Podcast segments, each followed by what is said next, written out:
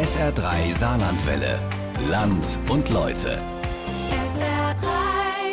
Allein sein. Das bedeutet für viele Freiheit, tun zu können, was man will. Aber für andere bedeutet das auch, sich einsam zu fühlen. Niemanden zu haben, der einen versteht oder mit dem man Erlebnisse teilen kann.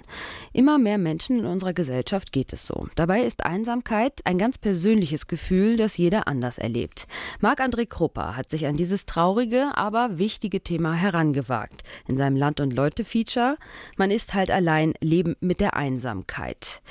Ein Feature über das Alleinesein, sich alleine fühlen und die Versuche von Politik und Gesellschaft, diese so schwer zu greifenden Phänomene in den Griff zu bekommen.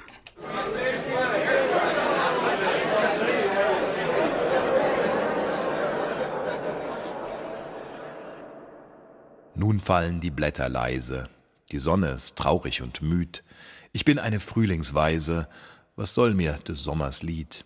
Ich muss ja doch alles vergessen, und die Nacht ist so trostlos und schwer. Nebel tanzt um die Zypressen, alle Straßen sind leer. Ein grauer Nachmittag in Saarbrücken. Es ist Feierabendzeit, aber bei dem ungemütlichen Wetter sind wenige Menschen auf der Straße unterwegs. Auch Rosa Holstein ist zu Hause. Sie hat mich eingeladen, sie zu besuchen. Ihre Wohnung nahe der Innenstadt ist geräumig, makellos, sauber. Auf dem Balkon pflanzt sie jedes Jahr allerlei Gemüse und Kräuter an. Ständige Begleiter in Rosas Zuhause ihre drei Katzen. Wobei heute nur eine im Wohnzimmer rumschwirrt, die anderen beiden verstecken sich vor dem Besuch. Rosa, schlank, 60 Jahre alt, kurze schwarze Haare, sagt klar raus, was sie denkt. Sie macht auch kein Hehl daraus, dass sie sich oft einsam fühlt. Seit 1992 lebt sie von ihrem Mann getrennt. Schon davor gab es große Probleme. Danach zog sie allein zwei Kinder groß, hatte mit Depressionen und Angst zu kämpfen. Die erste Zeit war das natürlich. Abends auf der Couch, alleine, die Kinder früh ins Bett. Ich konnte nicht weg. Ich hatte niemanden, der auf die Kinder aufpassen konnte. Was macht man dann? Raucht. Das war schon so, so ein bisschen dieses Festhalten. Und das war nachher, ja, Quatsch. Aber ich habe dann viel gebastelt. Ich habe eigentlich alles gemacht. Fimo, Salzteig, gehäkelt, gestrickt, gemalt, alles. In den Jahren darauf hat Rose allmählich gelernt, mit der Situation umzugehen. Auch wenn es ihr nach wie vor nicht leicht fällt. Sie versucht mir zu erklären, wie das Gefühl des Alleinseins und die damit verbundene Angst entstehen. Das passiert schleichend und so der Höhepunkt zum Schluss, bis ich in die Klinik bin, war dann halt ein riesengroßes schwarzes Loch und ich komme nie wieder da draus. Und wie hat sie es geschafft? Tatsächlich in der Klinik. Und ich muss sagen, die dreieinhalb Wochen in der Klinik waren eine super schöne Zeit.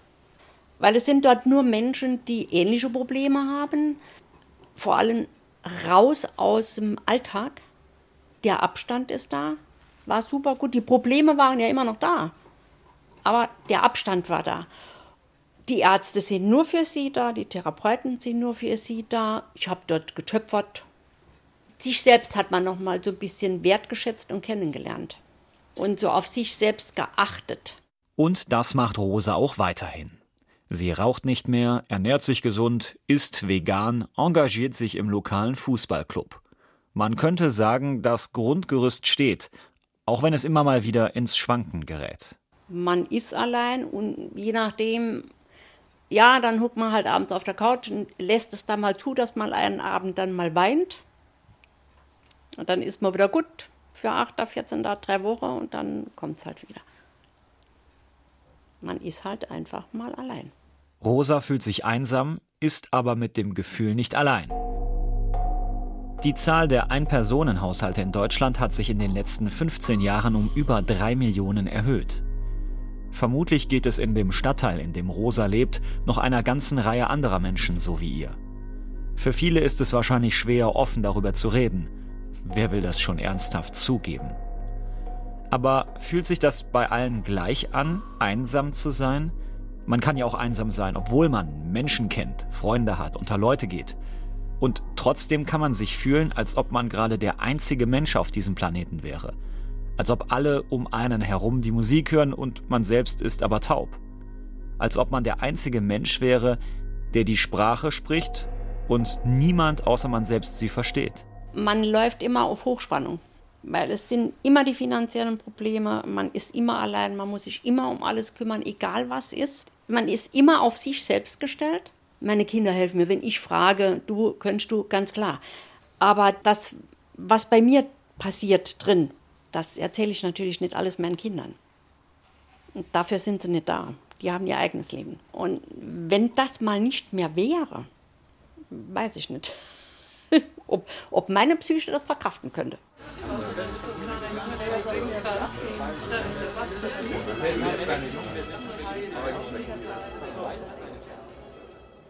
Das Lokal ist voll, aber sie ist da.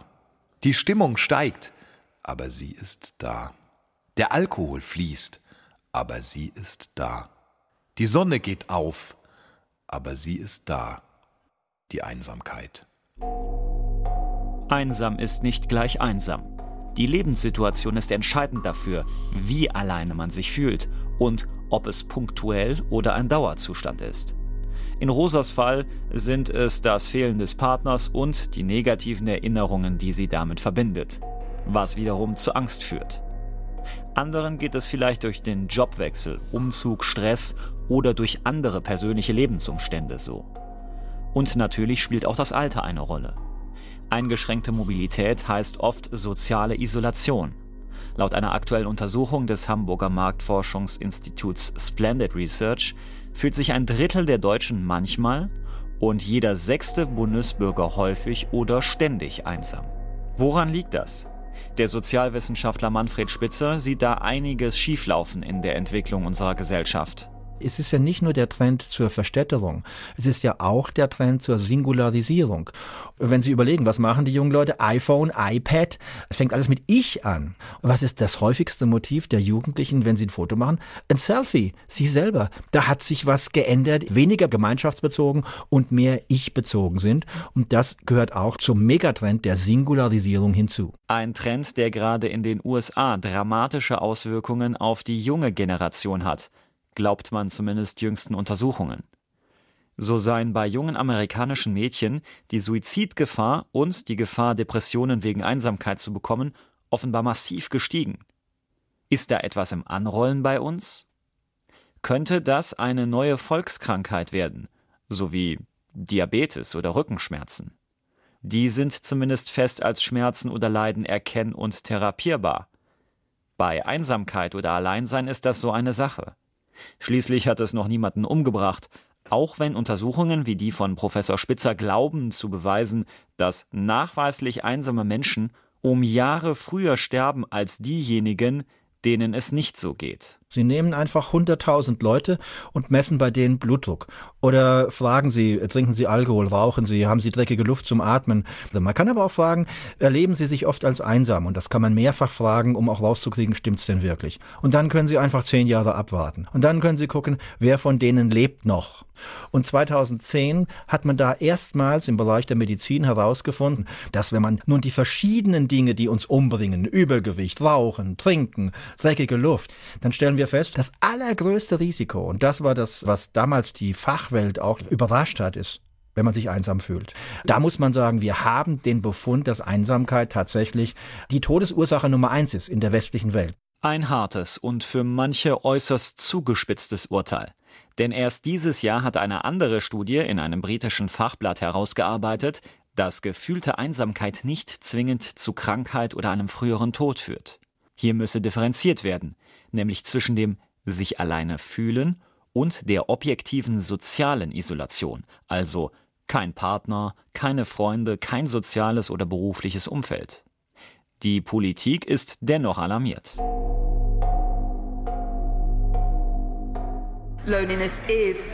Einsamkeit ist die traurige Realität des modernen Lebens. Und wir wissen, dass sich Einsamkeit nicht nur auf die psychische, sondern auch auf die körperliche Gesundheit der Menschen auswirkt. Die britische Regierung unter Ex-Premierministerin Theresa May hat die Vorzeichen und Untersuchungen zum Alleinsein sehr ernst genommen. Eine nationale Strategie wurde im Sommer 2019 ins Leben gerufen, um dem Alleinsein und der wachsenden Einsamkeit in der Bevölkerung entgegenzutreten. ARD-Korrespondent Thomas Spickhofen in London erinnert sich. Da hat die Regierung gesagt, wir müssen was machen.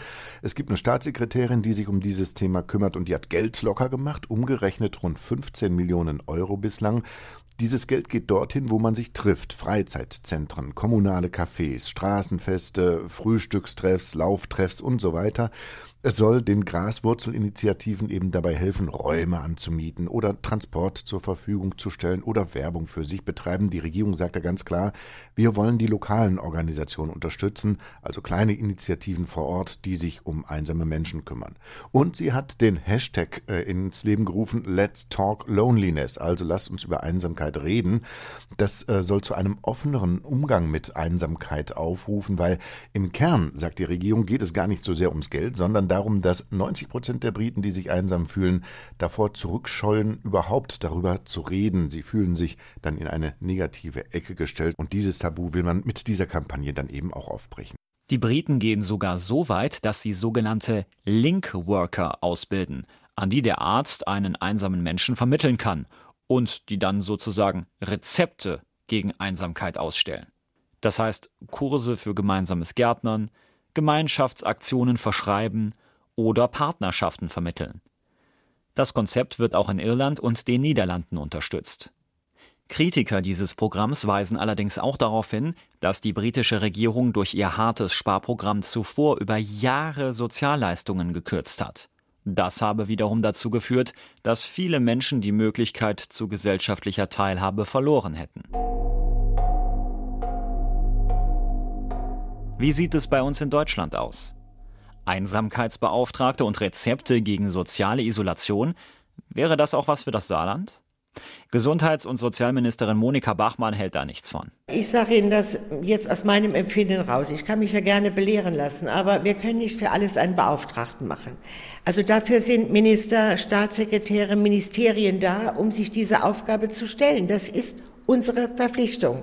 Aber wir können nicht für alles einen Beauftragten machen, sondern wir müssen ja, wir müssen die Gesellschaft so schaffen, dass es ähm, in einem Ort einfacher ist, ähm, Nachbarschaftshilfe zu leisten. In einem Ballungsraum ist es schwieriger. Aber ich glaube, Angebote, die müssen wir schaffen, um die Menschen einzubinden. Zumindest ihre CDU-Kollegen aus Berlin sehen es als notwendig an, einen Einsamkeitsbeauftragten einzustellen. In dem Antrag der CDU-Fraktion heißt es, der Berliner Senat solle eine entsprechende Vollzeitstelle einrichten und mit Projektmitteln ausstatten. Schon jetzt sei jeder zehnte Berliner von Einsamkeit und den daraus erwachsenen Folgeproblemen betroffen.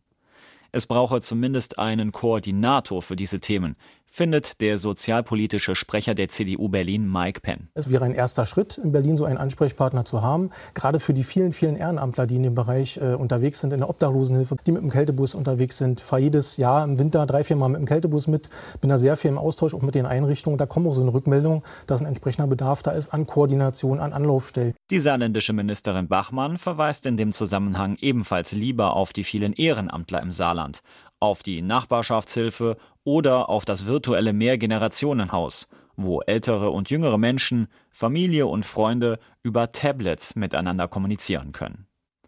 Monika Bachmann gibt aber auch zu, dass mehr getan werden muss, um das Problem in den Griff zu bekommen. Es gibt da kein Patentrezept. Wir müssen uns jeden Fall extra anschauen. Ist der Mensch nur alt und will alleine sein? Ist der Mensch jung und hat ein Handicap, in dem er seine Wohnung nicht mehr verlassen kann? Wohnt er vielleicht wie hier im Ballungsraum im dritten Stock?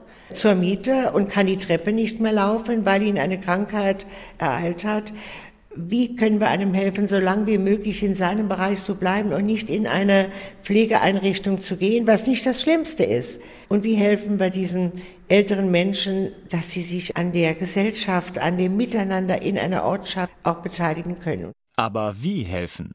Wie der Einsamkeit in der Gesellschaft entgegentreten? Hier stehen am Ende des Tages doch noch einige große Fragezeichen.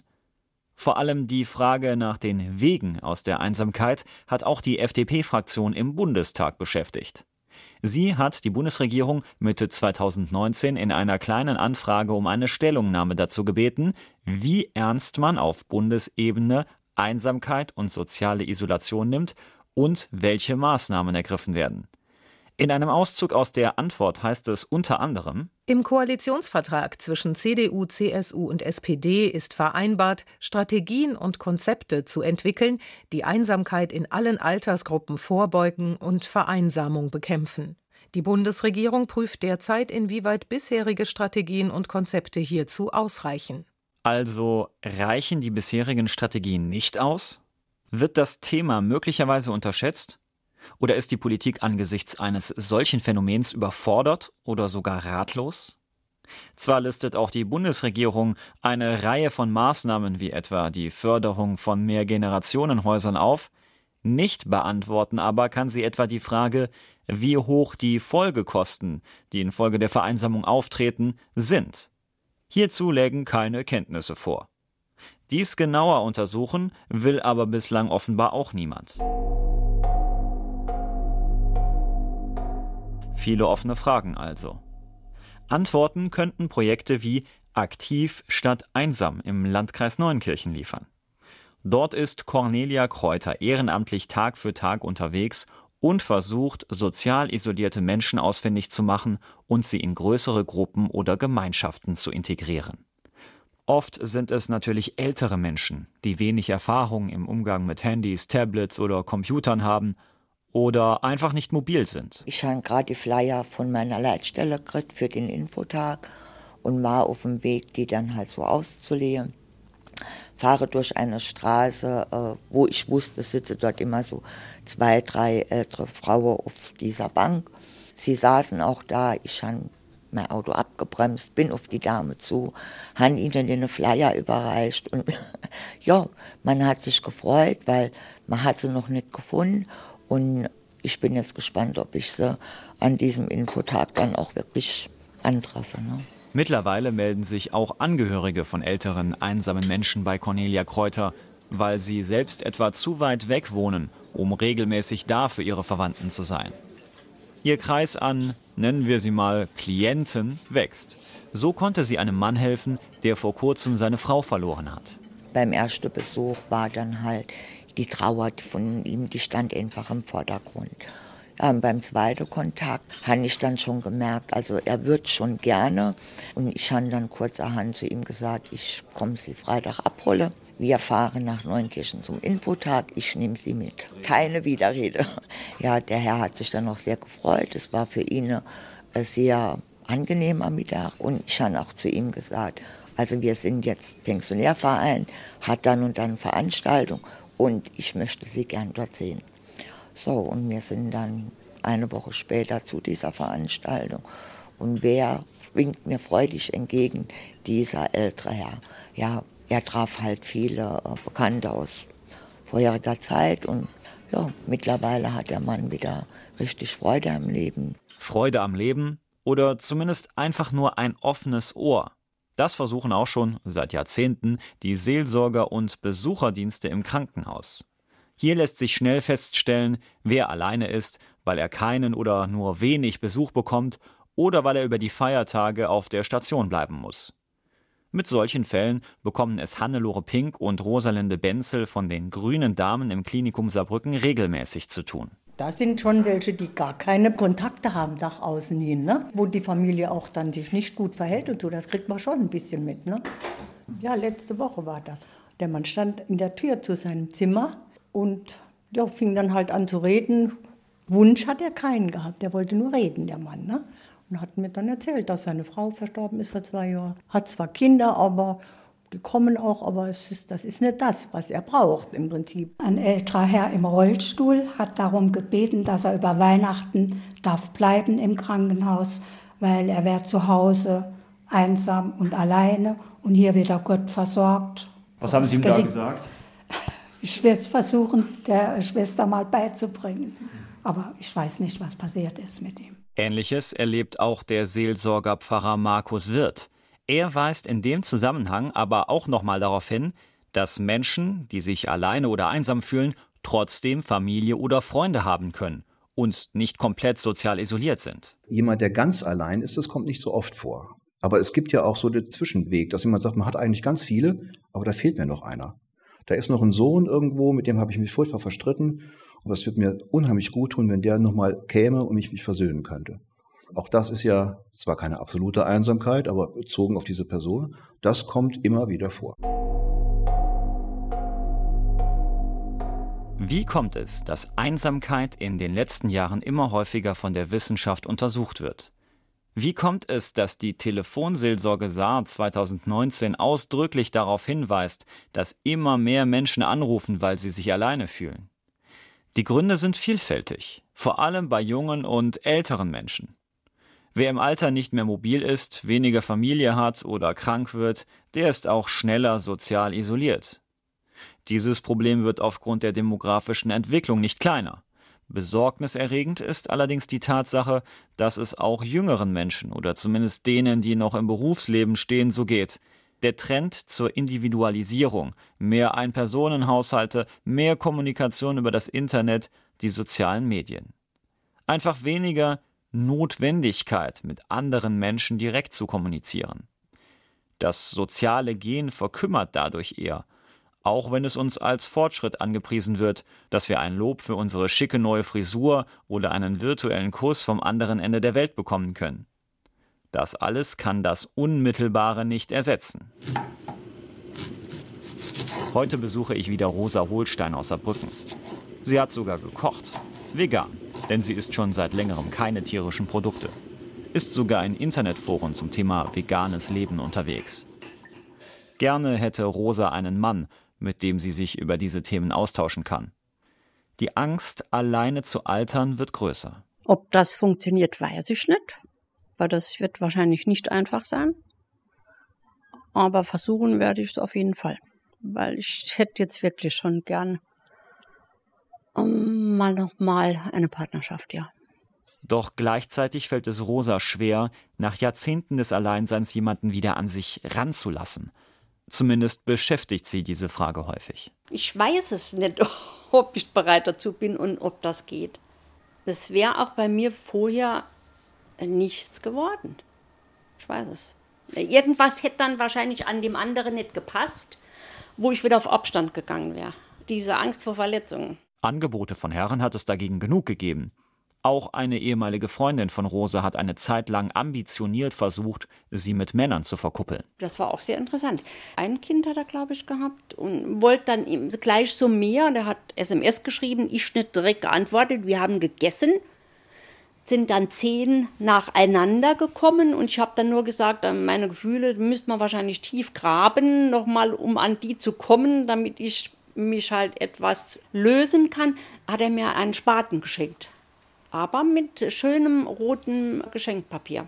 Der war gut. Der Spaten war gut für den Garten. Aber wie sieht's denn aus mit Online-Dating? Es gibt heutzutage doch schließlich so viele Angebote, Partner kennenzulernen wie noch nie. Ich habe mir jetzt erst vor kurzem ein Tablet zugelegt. Da könnte ich halt. Aber ich gehe einfach mal grundsätzlich davon aus, dass äh, nicht alles stimmt, was geschrieben wird. Ich würde schreiben, was stimmt, aber ich gehe davon aus, dass die anderen das nicht tun. Aber jetzt hat gestern habe ich eine, über eine Freundin halt jemand kennengelernt, ähm, eine Seherin, und die hat dann kurzfristig, du hast du Zeit heute? Fahr jetzt morgen noch mal hin? Ah ja, klar. Aus dieser Begegnung hat Rosa wieder neue Hoffnung geschöpft. Denn die Seherin habe ihr gleich mitgeteilt, dass sie demnächst einen Mann findet. Vielleicht hilft es Rosa zumindest dabei, in nächster Zeit ein wenig weniger misstrauisch zu sein. Vielleicht beim nächsten Konzert, beim nächsten Weihnachtsmarktbesuch. Vielleicht sind Rosa und ihre Katzen in der nächsten Adventszeit ja schon in neuer Gesellschaft. Du bist nicht gern allein, weil du dann nur deine Schatten siehst. Schade. In der Einsamkeit kannst du auch das Licht sehen, die Kraft und die Sonne, die in dir steckt. Man ist halt allein. Leben mit der Einsamkeit. Ein Radiofeature von Marc-André Krupper finden Sie auch nochmal zum Nachhören in der SR Mediathek oder auf sr3.de. Und für alle, die sich jetzt gerade in der Weihnachtszeit einsam fühlen, die St. Hubertuskirche in Jägersfreude öffnet für alle Interessierten am Heiligen Abend ihre Türen zwischen 18 und 22 Uhr, um gemeinsam einsam zu sein. SR3 Saarlandwelle. Land und Leute. SR3 Regionale Features auf SR3. Immer sonntags um 12.30 Uhr und als Podcast auf sr3.de.